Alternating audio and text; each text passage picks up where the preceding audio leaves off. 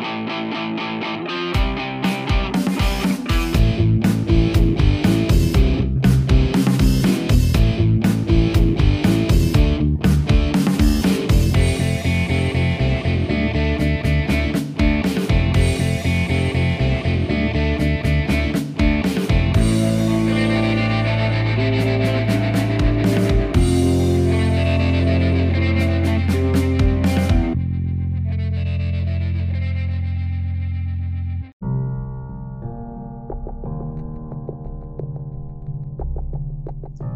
Bienvenidos al episodio 77 de su podcast favorito, su podcast gamer. Señor Toledo, ¿cómo estás el día de hoy? Bien, señor Ruiz. Todo muy bien. Semana ajetreada. Pero eso es bueno, ¿no? Si no se aburre mucho. Mm, pues no sé, no sé qué decir al respecto. Pero es alegre, dirían por ahí. Es alegre. Es alegre ser papá. Eh, te, voy a creer. Sí, confía, confía. Un día me lo vas a agradecer. No, no sé si para bien o para mal, pero. ya veremos, señor Toledo. Pues eh, esta semana eh, vamos a tener un tema pues un poco diferente a lo que ya veníamos hablando las, las semanas pasadas y pues nos vamos a enfocar en un estudio como tal eh, también a un juego que, está pronto a salir. Si no estoy mal, va a salir el 25 viernes. Entonces, pues vamos a tratar de, convencerlos o tal vez de desanimarlos. Para los que pues, están esperando el nombre del juego del cual vamos a hablar el día de hoy, pues es eh, Ghostwire Tokyo eh, de Tango Gameworks, que para mí pues llevan bastante tiempo siendo Tango Gameworks. Eh, lastimosamente no llevan muchos juegos, pero los juegos que han sacado, pues hasta, hasta el día de hoy, o a mi parecer, eh, pues han sido buenos, pero creo que aquí, eh, o digámoslo en la industria de los videojuegos, importa más qué es lo que saques, cuánto saques y la calidad con lo lo saques. Entonces creo que ahí pues les está faltando la cantidad de juegos que están haciendo. Ya, ya van varios años. Y pues, eh, pues a eso nos vamos a dedicar el día de hoy. A ver qué propuesta trae eh, Tango Gameworks con Ghostwire Tokyo. De qué se trata en lo poco que hemos podido ver, investigar. Y, y pues veremos si a nosotros en lo que en lo que vamos desarrollando el tema pues nos convence o simplemente nos termina de desanimar.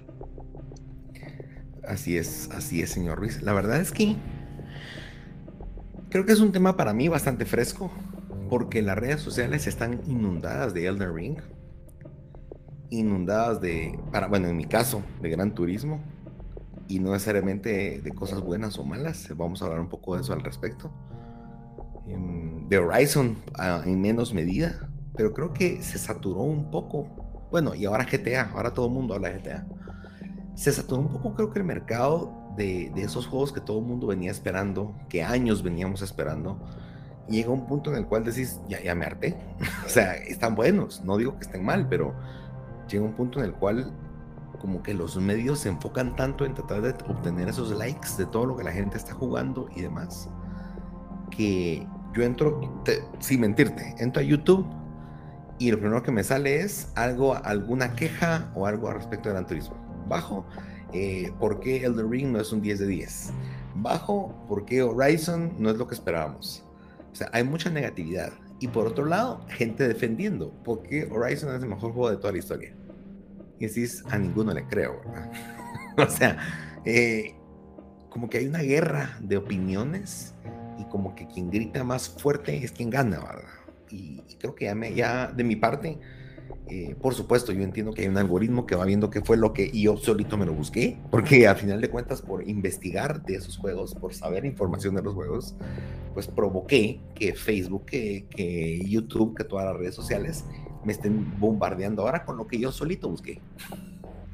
Pero, pero no sé si les puede pasar a, ustedes, como escuchas. A veces, pues, no, es, no es secreto que, que pones algo en WhatsApp quiero buscar colchones. Mucha alguien sabe dónde venden colchones e inmediatamente en Facebook empiezan a aparecer opciones de colchones, ¿verdad? Entonces, em, toda esa inteligencia de negocio que te está rastreando y está viendo qué querés para poderte vender un poco más de cosas, pues al final están vendiendo esa posición en redes sociales para poderte avisar o notificar de cosas. Eh, llega un punto donde decís, de verdad quiero escuchar algo nuevo. Y esta semana empezó de a poquitos a escucharse un poco este juego, pues ni modo sale esta semana. Y creo que valía la pena un poco, primero que nada, es un juego que ha sido muy confuso. No sé si, si soy el único, señor Ruiz. Pues eh, la verdad, yo, yo simplemente le, puse los ojos a él, Ring. No, no los he despegado de ahí y no creo que lo vaya a hacer. Entonces, pues por lo mismo es como lo que venga ahorita en los próximos meses, pues me viene valiendo pues queso. Entonces, sí, cabal. lo poco que pude ver y lo poco que, pues, que, que, pude apreciar de los gameplays de, de, algunas de algunas reviews que pude ver en algunos videos pues eh, para mi gusto pues no es algo que, que yo haya dicho así como que a la gran necesito jugarlo pero por esa razón es que lo vamos a discutir el día de hoy. Así es así es. No sí yo la verdad creo que ha sido un juego que no se ha, no ha logrado presentarse de una forma clara yo entiendo, hay juegos que no siempre tienen que ser de esa forma. Me recuerdo Death Stranding. Pasó el último trailer después de ver como 20 y yo seguía sin entender de qué rayos era. Jugué el juego, llegué a la mitad y seguía sin saber de qué se trataba el juego. Pero puede, puede pasar. Pero yo creo que es un error en parte en comunicación a veces. Y si no es comunicación, creo que también estamos tan acostumbrados a géneros y a cosas específicas que, estamos, que conocemos que cuando viene algo que es un poco abrupto y rompe ese esquema, a veces creo que perdemos un poco y nos confundimos y, a mí me pasa, hablo por mí, cuando a veces no le encuentro ni pies ni cabeza a lo que estoy viendo, pierdo interés. Y creo que Ghostwire, tal vez la portada me llamaba la atención, eh, me llamaba la atención como quisiera y, y tal vez el estudio, pero todo lo que me presentaban me mareaba, todo lo que me presentaban me terminaba confundiendo un poco más. Y, creo que es parte de la razón del episodio de hoy. Entendamos. Quiero ver de qué se trata y para entender de qué se trata Ghostwire, creo que hay que ir a la raíz, al estudio. Y el señor Ruiz, pues Tango Gameworks es un estudio que tiene apenas 12 años, tiene apenas dos juegos lanzados él lo dijo muy claramente, creo que es muy poco para lo que el tiempo que tienen. También creo que el estudio no es muy grande. Em, es un estudio que medio se lanzó, vino Bethesda y dijo, momento, o, medias, eh, Cenimax Media, vinieron ellos con plata por todos lados, dijeron, necesitamos un juego de horror, no tenemos nada. Miren, está Shinji Mikami, creador de Resident Evil, eh, está empezando su estudio, es el momento antes de que haga platales probablemente con sus juegos, comprémoslos ahorita que están baratos. Y lo compraron, compraron el estudio, casi que saliendo con la patente de comercio en Tokio y mire, le ofrezco tanto por su patente. Entonces se me hizo curioso ver esa historia en donde fue tan rápido, ni siquiera habían anunciado juegos y ya los estaban comprando. Entonces yo creo que fue el nombre de Shinji lo que provocó eso. Y yo no sé si necesariamente Bethesda estuvo feliz con los resultados no necesariamente por la calidad de los juegos, sino por la cantidad de ventas. Eh, yo creo que ellos tal vez pensaron que un juego de horror iba a vender más y lamentablemente no es así. Los juegos de terror usualmente o de survival de ese tipo no tienen a ser los que más alto están en, las, en los rankings o que más ventas tienen. Y el que más tienes es Resident Evil. Y tampoco es que sean números pues para el género son grandes, pero si los comparas con muchos otros géneros, la verdad es que es como el patito feo. Eh, y, eso que el género de horror, habría que ver en las películas. La verdad es que nunca he visto una película de horror en los charts más altos. Yo creo que es un poco más de nicho, pero pues de vez en cuando querés algo, algo que te intrigue. Y yo creo que eso es lo que más a uno le interesa. No es que a uno le gusten los sustos, a uno le, le gusta esa intriga de entender qué es lo que está pasando. Entonces, pues sacaron dos juegos, The Evil Within en el 2014, The Evil Within 2 2017, medianamente bien recibidos. Eh, señor Ruiz, esta semana empecé a jugar The Evil Within. Y debo decir... ¿Ah? ¿Qué manda? Felicidades. Ya te das cuenta. No sé si, pues, sí, lo, sí lo quiero seguir jugando. Creo que está sumamente interesante el concepto de lo que está pasando. Gráficamente, no es que esperara demasiado, te soy honesto. Pero ya se siente que tiene sus años. Debo decirlo. Se siente así como hasta veterano. Em, pero creo que el concepto es bien. Eh, pues para mí, al menos lo que llevo jugando, es mucho de huir, mucho de, estar esquivando, mucho de estar. Entonces puedo hacer que quisiera un poco, quiero ver qué más me ofrece el juego. Pero se nota que Shinji lo que busca es tenerte al filo de tu silla, de tu sillón, eh, esperando qué es lo que está al lado del, al cruzar la pared, al llegar a la esquina, al abrir esa puerta. Y más con el sonido, yo estaba con audífonos en la madrugada jugando un poco. y la verdad es que sí, sí, cuando sentís que alguien está cerca, o no, no voy a hacer spoilers, pero ese esa primer ente que está por ahí cerca de ti, si llega un punto en el cual o escuchas cierta sierra eléctrica de fondo, así te asustas. O al menos estás a dónde miro, ¿verdad? Em, y, como que quería entender cuál es el concepto que ha tenido recientemente este estudio, ¿verdad? ¿Cómo es? Pero también eh, aproveché a ver otras, otras cosas dentro del mismo juego. Eh, me puse a investigar bastante de Ghostwire, me puse a, tratar de entender y en especial ver gameplays. Y, por último, mencionar un poco del Ghostwire Prelude, que la verdad eh, me sorprendió. Es una novela gráfica que les mencionamos la semana pasada, que se lanzó completamente gratis. Está en el PlayStation Store, la pueden descargar en este momento. La puedes pasar aproximadamente como en 50 minutos, una hora. Es corta, es como que hubieras un capítulo de una serie, solamente que estás empapándote de la historia y debo decir que después de leer la historia me quedé, o al menos ver esa novela gráfica, me quedé con la espina de decir, bueno, esta serie sí la miraría, o esta historia sí me interesa. Creo que es suficientemente fresca como para que atraiga un poco más. Em, yo la verdad es que puse algunos apuntes porque ¿cómo puedo resumir Ghostwire? y me decís, te voy a decir lo que pienso y me decís, señor Ruiz, si, si consideras que con lo que te diga entendés un poco más de qué trata el juego. Yo creo que Ghostwire es un juego de los cazafantasmas, con elementos, pequeños elementos de Resident Evil y un poco más de Silent Hill. Sin embargo, eh, creo que por alguna razón lo veo y me recuerdo un poco del rapto de la Biblia. Eh, y digo, bueno, es como que hubiera habido un rapto. Em, y tan pronto veo el juego, digo, este juego va a ser un Bioshock. Si no es un Bioshock, es como un Dishonored también de Bethesda. Em, y por algún motivo me pasa por la mente el Capitán Planeta. No sé si alguien se recuerda esa caricatura de los años 90. Sin embargo, por momentos me recuerda mucho a Sailor Moon. un, un pequeño anime de unas super heroínas japonesas con que usualmente usaban su, casi que su propio traje de escuela para, para salvar el mundo. Y a la vez parece un pequeño documental de la vida contemporánea en Japón. ¿Será que con eso queda un poco más claro, señor Ruiz?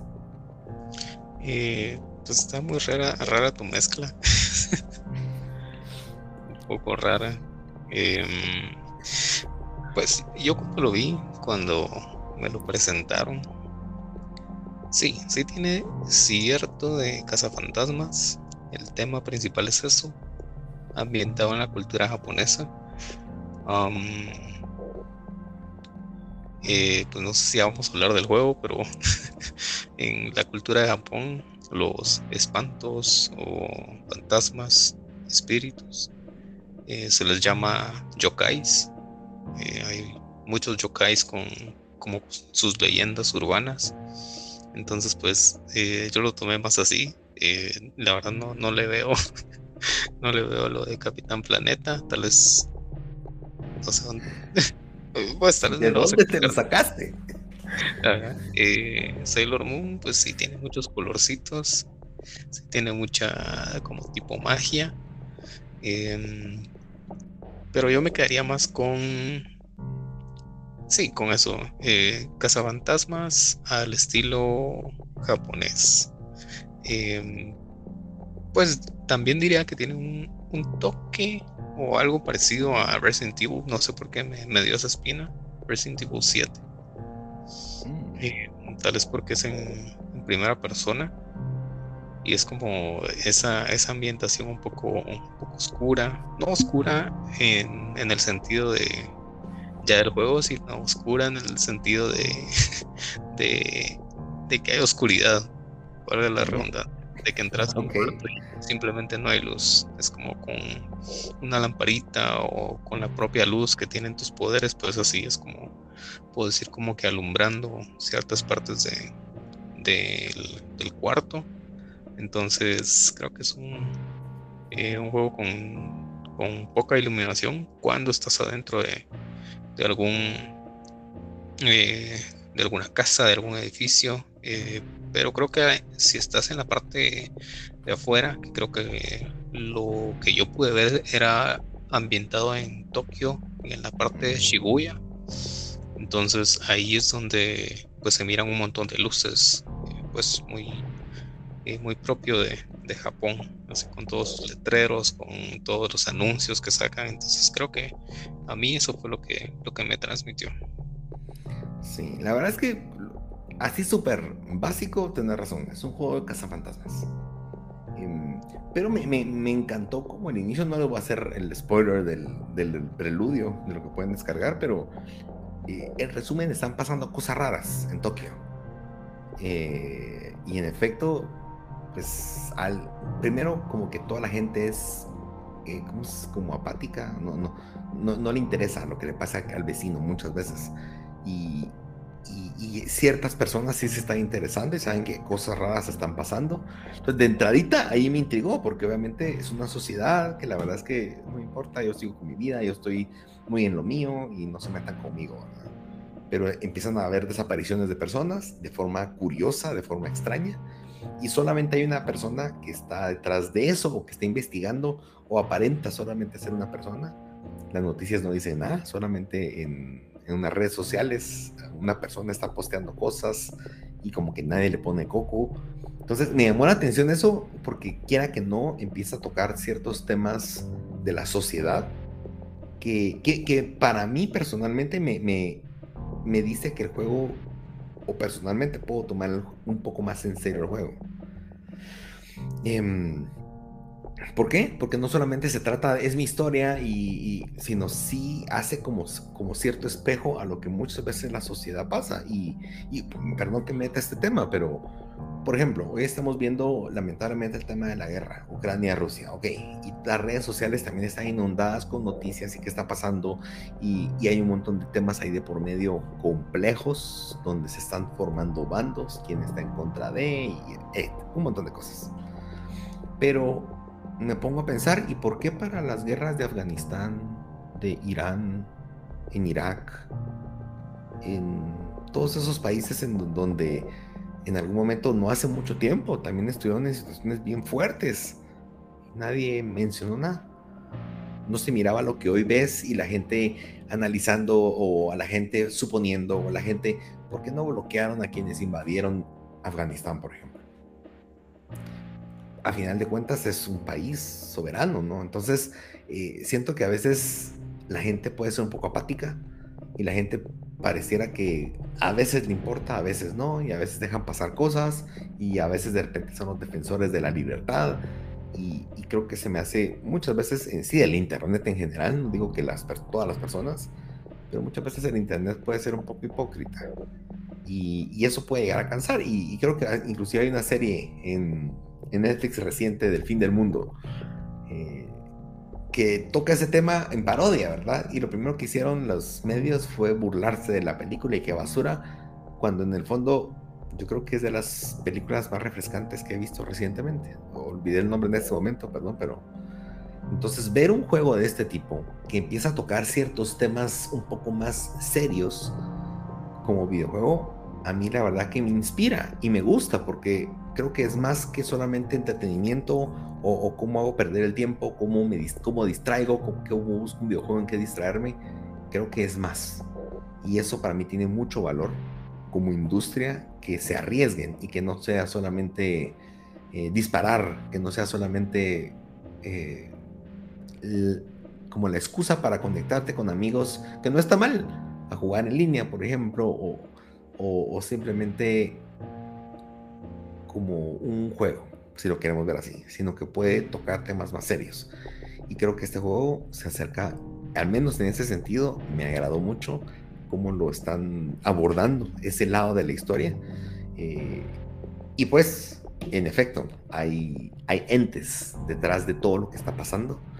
Eh, a mí me gustó mucho, por, eso yo mencioné un poco el tema de, de Silent Hill, porque hay una escena que viene en uno de los gameplays en el cual entra en un cuarto, como un cuarto de una persona, y de repente como que pasas a otra dimensión por un segundo y en efecto se ve como, en efecto, hay como un demonio o algo por ahí, ¿verdad? Que, que, no, que el ser humano usualmente no ve.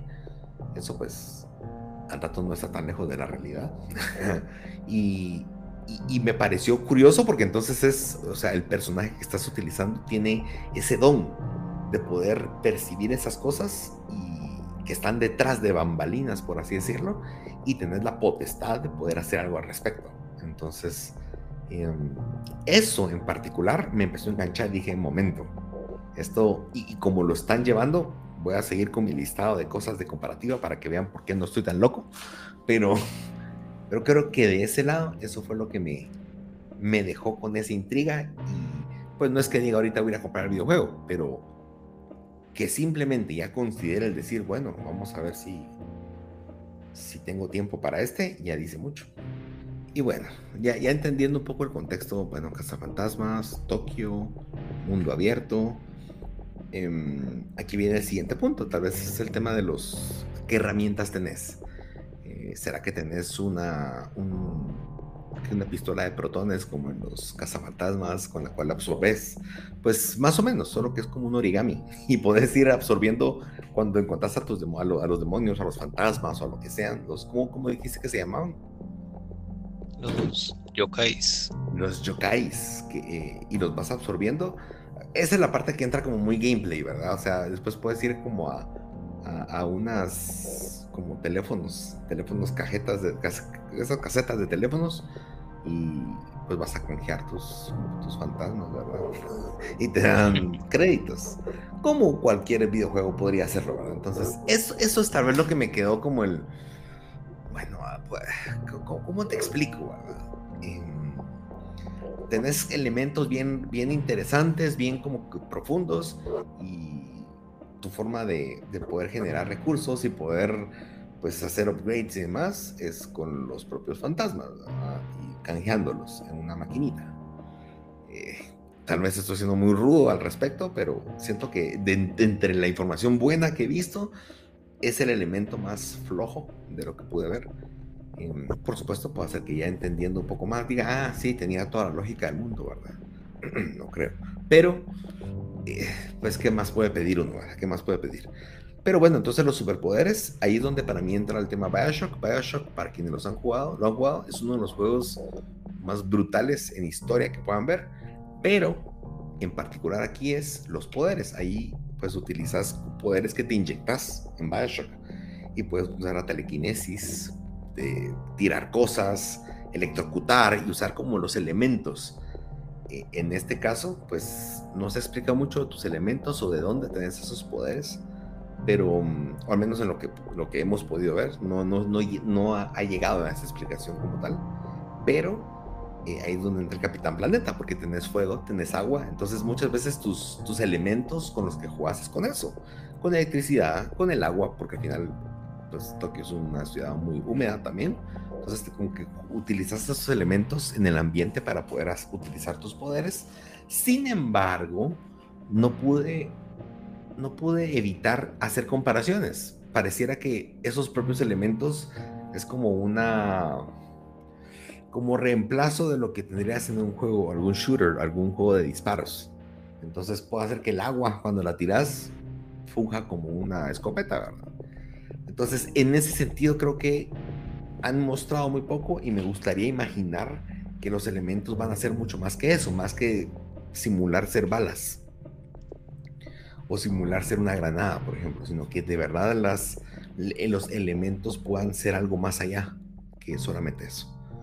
Em, pero sí, el Capitán Planeta, entonces el fuego, agua, tierra y demás están incluidos, señor Ruiz. Em, yo creo que aquí, señor Ruiz, conforme lo que has escuchado un poco del, juego o lo que has visto, eh, ¿cómo, ¿cómo, encaja en tus gustos, en lo que usualmente te gusta experimentar? de primas a primeras, eh, pues no me gusta porque es en primera persona.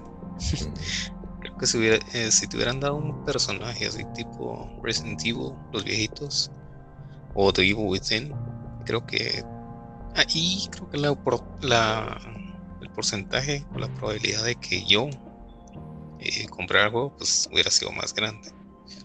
Eh, creo que ese es un, un gran pero a mi forma de jugar, a mi forma de los juegos que, que me gustan tal vez lo que dijiste de Bioshock, eh, sí, le, encontré mucho, mucho parecido también a, ese juego, por lo poco que pude jugar. Eh, mucha gente no lo cataloga como un cataloga como un eh, survival horror, sino es más como, no quiero decir que es acción, pero es un poco de suspenso mezclado con un tantito de acción en lo que vas como que recolectando las almas, como vos lo dijiste, eh, matando estos fantasmas que te aparecen así, pues muy japoneses, una, eh, algunas vestidas de como de colegialas, otros así con sus trajes así eh, muy formales conforme vas avanzando, pues te vas encontrando diferentes personajes, diferentes tipos de fantasmas. Em, pues creo que lo único que a mí de verdad pues, me interesa del juego es que es en, Japón, en Tokio. Y como para conocer un poco más de la cultura, para saber qué es lo que, mm, como que, qué, qué le metieron al juego, qué cosas van relacionadas con la cultura japonesa, con cosas que de verdad pues existen, pues son reales, que eh, yo que sé, leyendas urbanas. Eh, no, no, me no me he puesto como que leer muy bien eh, la historia en sí del juego de Tokyo. pero al principio pues creo que es como, como algunos animes que he visto que es como... este juego se basa en, en un cazafantasmas, literalmente, que, que se apodera del cuerpo de, de, esta persona, del personaje principal, que se me fue el nombre del, personaje principal, pero sí, este espíritu eh, se apodera de esta persona y es como que entre los dos, pues, pues van a van a derrotar al, jefe, que el jefe tiene una, una máscara muy japonesa también, que es una Hania, es un tipo eh, demonio Em, pero básicamente eso es. Y me recordó al Señor de los Anillos, que es prácticamente lo mismo. Eh, Celebrindor pues, le pide, no le pide, pero es como que juntos van a derrotar a, a Sauron. Y digamos que en resumen, eso es Ghostware Tokyo, solo que en, Japón y con fantasmas. Akito se llama el personaje principal. Es cierto. Eso. Y el, el como detective espíritu, o como le quieran llamar, o sea, es un, es un espíritu detective, es como, que bueno que tengan, pues, profesiones, ¿verdad? Pero se llama KK, o sea, C, K, letra K y letra K. No sé si, pues, me recuerda a cierta organización que no es muy grata, ni, ni querida, pero bueno, así se llama, ¿verdad? Em, tocaste un punto que para mí creo que es el más importante del juego, señores. Em, yo creo que en definitiva captó mi atención, más hubieron cosas que me bajaron mucho, lo que te mencioné de los poderes, no he visto algo que de verdad se vea imponente o que digas, wow, esta cosa es algo fuera de lo, al menos en el combate no vi eso. Sin embargo, si algo pude ver, y eso fue lo que mencionaste, es eso de la cultura japonesa. Primero, Tokio está súper bien realizado. Yo creo que es un laberinto todo el, espacio que tengamos de Shibuya para explorar es un laberinto. puedes entrar a muchos edificios, puedes subirte a las azoteas, hay como mucha verticalidad en el juego, eh, al estilo Spider-Man. No, tal vez no así, pero sí puedes subir al tejado relativamente rápido, dependiendo tengas esa habilidad, por ejemplo. Pero me encantó en algunas escenas que vi cómo es que entras al metro, cómo ves cómo el metro te cuenta cierta historia de lo que sucedió. La ropa de la gente tirada o las circunstancias que pasaron eh, para que llegara a pasar. Y te das cuenta como que fue de, por eso lo, lo, mencionaba con el rapto, no el rapto de la Biblia, porque por supuesto no es que las películas lo han puesto de esa forma, en la cual desaparece la persona y la ropa queda tirada, ¿verdad? Y pues aparentemente empezaste el juego y así está. Por eso es que este preludio que les comentaba vale la pena porque ves como el antes, cuando em, empiezan a existir las desapariciones, pero en el juego cuando llegas ya, ya fue el rapto, ¿verdad? Em, pero puedes entender cómo vivía la gente. Y hay, y hay muchas cosas bien particulares de Japón, de los japoneses, cómo es que viven, cómo es que en su cultura también en muchos casos bastante solitaria lo, lo llevan. Hay una escena en la cual entra el personaje principal a Quito entra en una habitación haciendo un side quest. Y entras y el cuarto está hecho lata, está toda la ropa desordenada y, en efecto, o sea, parte de la historia es, es, entender qué pasó ahí, pero es tan difícil encontrar las pistas porque la persona era una persona súper desordenada, una persona súper solitaria, una persona que era como un acumulador de cosas.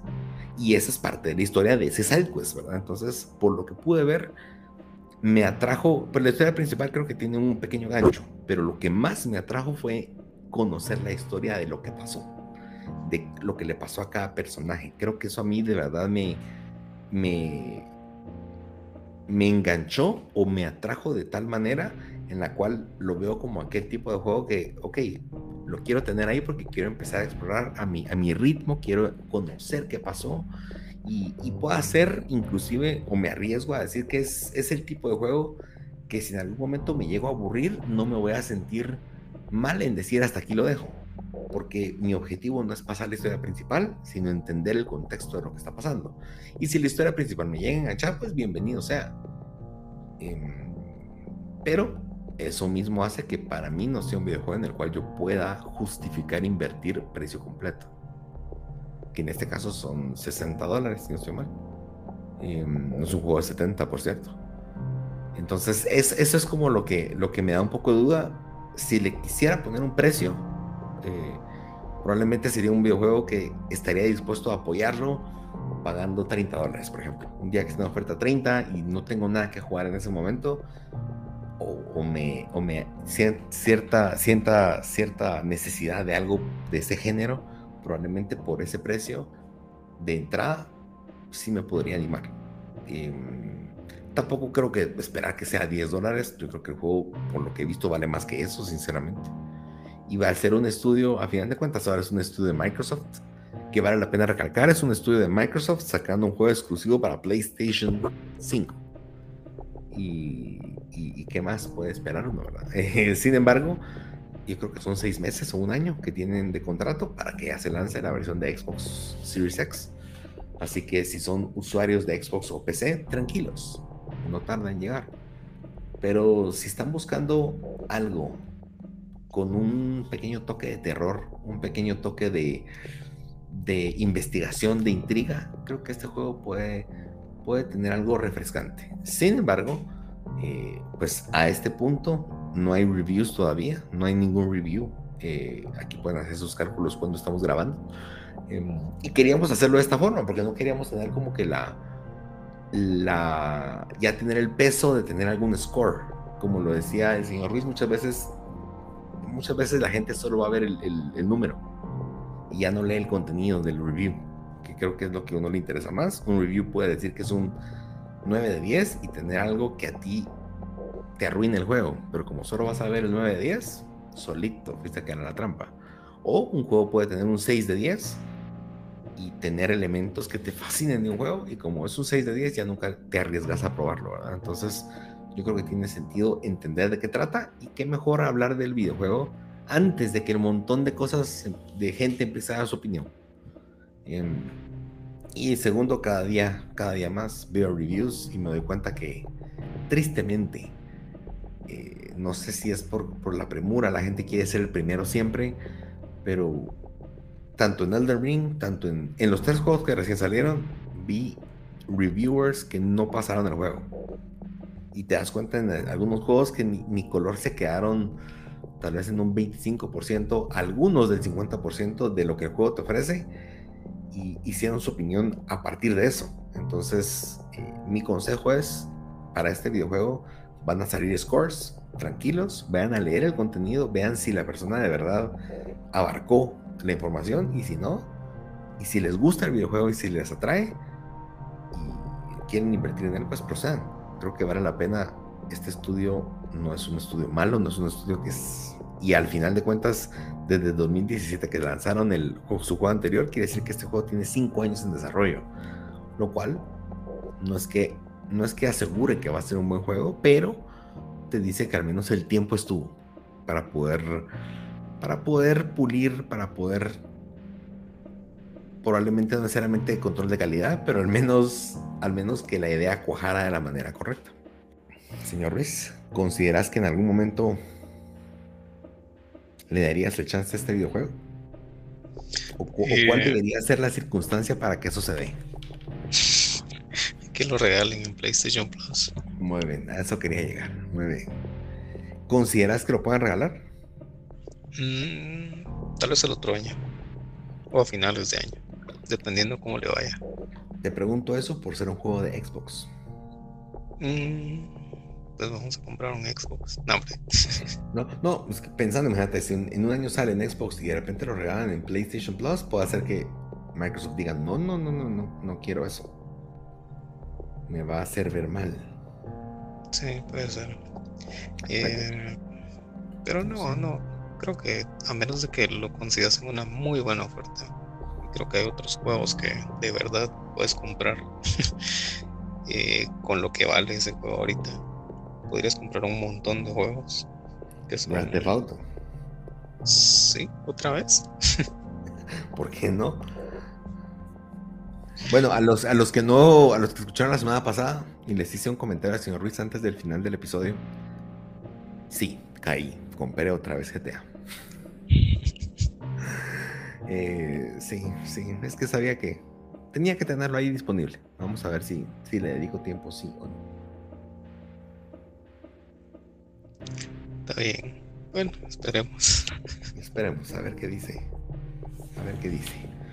Bueno, pues em, cuéntenos, escríbanos, ¿les interesa el videojuego? ¿Habían escuchado de él? Em, o si no habían escuchado, ¿les llamó la atención? ¿O simplemente es un pas hasta el siguiente? Eh, igual les recomiendo buscar trailers, reviews si les interesa. Instruyanse, estudien al respecto, vean el videojuego si de verdad les interesa, para ver si vale la pena que inviertan su dinero que han ganado con tanto esfuerzo. Bueno, señor Ruiz, procedemos a las noticias. No le nada, señor Toledo. Bueno, la verdad es que hoy están cortas al mandado. PlayStation dio otro State of Play. La verdad es que lo vi, no entero, pero sí buena, buena parte. El State of Play se basó en Hogwarts Legends, el videojuego de Harry Potter. Antes de seguir hablando, debo decir que yo nunca he visto una película completa de Harry Potter. Y no porque no haya querido. No, perdón. Y no porque no se haya dado la situación, sino porque no quise. Eso es, así es. Em, alguna vez vi escenas de la primera, vi fracciones y la verdad es que a mí no me gustó. Sentí que era una película de niños, probablemente me van a insultar, me van a decir qué te pasa. Seguramente detrás de lo que vi hay algo más importante o mejor, podríamos decir. Pero nunca me llamó la atención, lo dejé a un lado. Pero debo decir que este juego me llama la atención. Este juego tiene muchos elementos muy interesantes y que no tratan de Harry, o sea, no, tratan de ninguno de los personajes de, las, de, la, de la película, pero trata del, del ambiente, trata del lore, como decimos en otros momentos, de la ambientación, de la historia, es completamente en otro tiempo, en otra, en otra margen de tiempo, podríamos decir, y estás explorando, estás explorando la escuela o la universidad, no sé, eh, en Hogwarts, y no solamente eso, sino me encantó porque en un dev estaba platicando y habla de cómo es que, pues al final es un mundo abierto, puedes hacer un montón de cosas y muchas cosas que en la película nunca se vieron, como por ejemplo, no, que hay un bosque por allá en donde pues tal vez tintes del bosque, pero se supone que en el universo hay un montón de cosas detrás de eso que las películas nunca lo, lo, lo, lo ves. Aquí en el videojuego pues fueron a hacer todo eso real para que si sos fanático del videojuego tengas suficiente contenido para ir a explorar por mucho tiempo. Y la verdad es que eh, el juego está hecho por, por fans de Harry Potter, fans que vieron las películas o eran adolescentes o niños cuando se lanzaron a principios del año 2000 y pues hoy ya son profesionales y hoy están haciendo el juego que para ellos es el, lo que ellos hubieran o siempre imaginaron que podría ser su videojuego. Eh, ¿Cómo es el gameplay? Si jugaban alguna vez eh, Jedi Fallen Order en tercera persona, con la cámara como encima del hombro, como le gusta al señor Ruiz. Em, la verdad es que es ese tipo de juego, así que si les interesan juegos en tercera persona de acción, eh, mucha gente inclusive mencionó que era como un mix entre Jedi Fallen, Fallen Order y el juego de Bully de, de, Rockstar, que es como un juego tipo Grand Theft pero en una escuela, solo que sos un bully en una escuela, ¿verdad? Eh, por supuesto aquí no sos un bully, pero estás en una escuela y tenés pasadizos y es un, es un lugar mágico, por así decirlo, donde hay secretos en todo el edificio, donde puedes explorar como un tipo calabozo gigante, escondido, todo. Y, la verdad es que me llamó mucho la atención lo que vi, señores. Para que a mí no me interese esa serie y me ha interesado, creo que dice mucho. Em, ¿Qué pensás? ¿Consideras que por ser un juego en tercera persona sí le entraría, señores? Eh, pues Harry Potter, señor Toledo. La verdad, eh, yo sí vi una vez, pues todas las películas. Mm. pero no, simplemente no, no me gustaron, no me, no es lo mío, no es mi universo, por decirlo así. Eh, pues cada quien con sus gustos, no, pues, no, hay, que, no hay que juzgar, pero me gusta molestar eh, pues a mi esposa cuando están pasando una, una, película de Harry Potter en la tele y le digo, ah, la verdad, está pasando Harry Potter, ya me está empezando a dar sueño, o ya es hora de tomar una siesta. Entonces, pues, ese es el meme con el que con el que conocen a, algunos a, a las películas de Harry Potter. No sé si son como eh, haters de, de, esa saga, la verdad. Pues yo no soy hater, simplemente no, no me interesa. Así de sencillo. Es como Star Wars, pues, pues pero simplemente no, no es lo mío. Pero, pues por lo que he visto, el juego es un juego eh, muy bien hecho, con todo lo, todas las referencias posibles a, al, a ese universo. Y creería que, va a ser un, juego revelación. No sé si me estoy como que adelantando, pero así, así se siente y así se ve. Muy bien, muy bien, señor Ruiz. Así que si les interesa Harry Potter, pueden ir a ver el State of Play de PlayStation de esta semana y van a tener al menos 15 minutos de gameplay y comentarios de los, de los desarrolladores. Creo que pueden tener una grata sorpresa. Y por último, las noticias. Eh, ah, esto me duele, señor Ruiz. No, no, no me importa. No, la verdad es que, eh, pues Gran Turismo, pues se lanzó ya hace dos semanas. La gente ha estado loca jugándola. Em, yo estoy en varios grupos y la gente, de verdad, ahorita es como que el juego que venían esperando hace 10 años para poder jugar, ¿verdad? Sin embargo, eso mismo ha provocado muchos comentarios positivos. Otra vez, gente hater o tanto negativa como gente defensora que se pasa peleando en línea. Em, uno de los puntos que más han criticado es que el juego tiene microtransacciones. Y, por supuesto, si me preguntan, eh, para mí las microtransacciones usualmente no me gustan y media vez miro que un juego tiene microtransacciones, la verdad es que usualmente no, no me agrada. Hay juegos que han tenido muy malas referencias con eso. Eh, pero no estoy en contra si hay microtransacciones que no afecten eh, competitivamente, sino que sean solamente cosas skins o cosas por el estilo.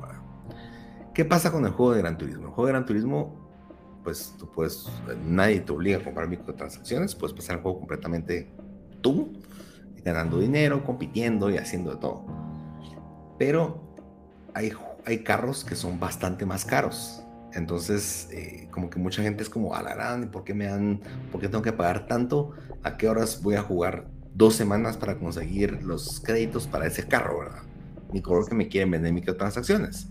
Yo ahí debato un poco porque los carros que son más caros no son carros con los que ganarías carreras, son carros clásicos que existen dos o tres en el planeta, por ejemplo, no hay más.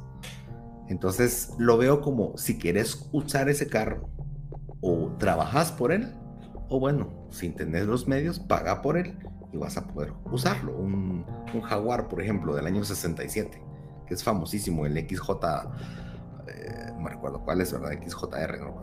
Em, es un carro clásico que, por supuesto, para su época era rápida, rápido y ganó o estuvo en competencias, pero para el estándar de hoy, con ese juego no vas a ganar en línea, con ese, perdón, con ese carro no vas a ganar. Entonces ahí debato un poco, porque los juegos que de verdad, con los que, con los, perdón, hablo, con los carros con los que de verdad puedes competir en línea y puedes ser de verdad pelear, son juegos que te cuestan el equivalente a jugar dos horas, por ejemplo. Juegas dos horas, consigues los créditos y lo compras.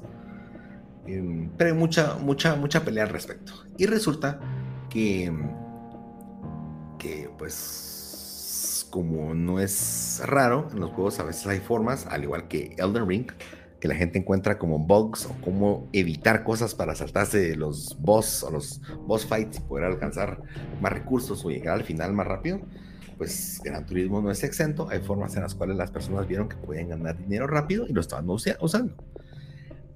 El día 17 en la madrugada hubo un mantenimiento. Como saben que es un juego 100% en línea, em, ese mantenimiento se dio. Usualmente dura 6 horas pero nunca regresó a estar en línea el juego.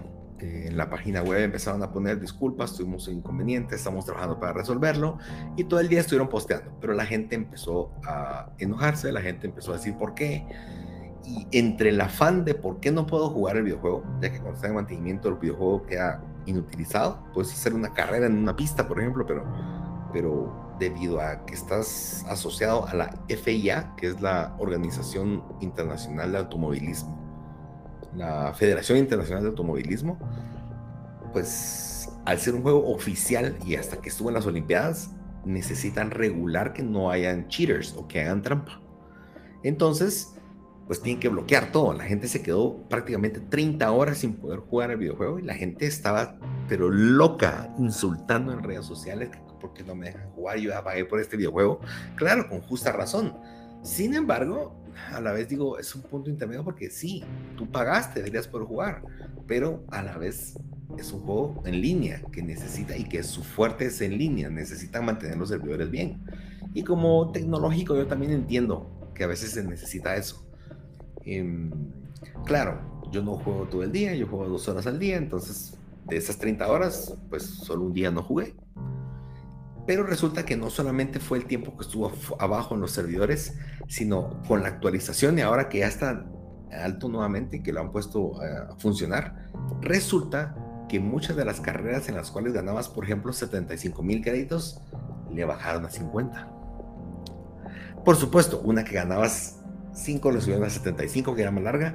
Por así decirlo, homologaron y pusieron de forma estándar lo que ganas para que tampoco ganes demasiado y dejes de estar farmeando cosas, sino y que termines haciendo una, la misma carrera 80 veces, que creo que desvirtúa un poco el fin del juego. Pero por supuesto, cada quien puede hacer lo que quiera con su juego. Entonces, como que es, no, no solo estuvo fuera el servidor y encima le, le bajaron a lo que puedes ganar en ciertas carreras, la gente empezó. Es que seguro quieren que gastemos dinero en microtransacciones. Pues por supuesto, se puede pensar en eso. Eh, a pesar de que como lo mencioné, los juegos que te hacen ser mejor, no necesariamente, los carros que te hacen mejor no necesariamente son los mejores, son los más caros. Em, y esto llevó a que la gente de un día para otro, de 8 en Metacritic en el User Store, bajara a 2.8. El juego tenía, al iniciar el día 17, tenía 700 y pico reviews. Hoy tiene 2.500, o no, 3.500 reviews ya posteados, todos negativos, a partir de ayer para hoy, eh, pues, ¿qué más puede pasar, verdad? Por supuesto, si miras el review, el review lo que te dice es, el juego no lo puedo jugar cuando estoy offline, qué basura, ¿verdad? O este juego lo que quiere este juego tiene microtransacciones, qué basura. Em, ahí sí que cada quien Si, si ya no quieren jugarlo, pues el problema es que también la gente se siente como eh, timada diciendo, uno, pagué 70 dólares y no puedo jugar porque estoy en mantenimiento. O pagué 70 dólares y encima me quieren vender más microtransacciones. Pues claro, definitivamente. Ahí sí que, que si lo que querés es pasar el juego en un mes, pues definitivamente no es, este juego no es para ti. Eh, este videojuego es de los que yo sé que aunque lo llegue a platinar, el juego se va a quedar instalado y lo voy a seguir jugando por 5 años, por así decirlo. Es ese tipo de juegos que no, que no se pasan y ya, ya lo pasé. No es un juego de historia. Eh, pero cada quien tiene sus gustos. Y si alguien lo que quería era pasar el platino y esto se lo impide, en definitiva es, es algo negativo, ¿verdad, señor Ruiz? Eh, claro, señor Toledo. Qué, lástima por los que no pudieron jugar por 30 horas. Y a nada le gusta a la gente. Pero pues los entiendo. Lo que sí nos ponemos también cuando, eh, pues un claro ejemplo es cuando no hay internet. Es como, ¿por qué no hay internet? ¿Por qué no hay internet? Es, que esta compañía basura no hace nada y no sé qué, la verdad, sí son buenos para cobrar y, y sí, yo he sido de esos, son buenos para cobrar y no, para resolver las cosas, pero así estamos. Eh, pero pues, qué, qué mala onda que, que, se, que se pongan de acuerdo como en masa para ir y, y pues tirarle eh, malos comentarios, hacer malos reviews, solo por, yo que sé, un día y medio que, que no pudieron jugar en línea. Pues pueden jugar otras cosas, no sé. Pueden, pueden salir y conocer gente también. Sí, sí, ahí, depende de cada quien. Porque al final de cuentas, probablemente eso hice yo. Yo dediqué, me puse a hacer o me puse a jugar eh, Ghostwire Tokyo y dije, bueno, no está, es mantenimiento. Pero, en fin, ese fue, ese fue el, esta semana, lo negativo nuevamente en el Internet. Eh, y creo que es a lo que voy. Lean los reviews, porque ahorita si, si yo quiero comprar el videojuego y miro ese review de 2.8, digo, qué mal tiene este juego, ¿verdad? Pero cuando vas a ver los reviews te das cuenta que hay ciertos puntos específicos que es la dolencia y puedo hacer, ahí puedes decidir si de verdad es una dolencia que te afecte o no, ¿verdad? Así es. Y bueno, esto fue el Aftershock. Gracias por escucharnos esta semana. Y recuerden, espérenos todos los lunes en su plataforma de audio o reproducción de podcast favorita. Eh, por ahí estaremos. Y compartan si les gustó el episodio, si hay algún alguien que conozcan que les gusta este juego o le interesa o es fanático de Shinji Mikami y no tiene idea de qué viene al respecto, tal vez un poco de información al respecto, para eso estamos acá. Señor Ruiz, un gusto saludarte. Un gusto, señor Toledo, y hasta el próximo lunes.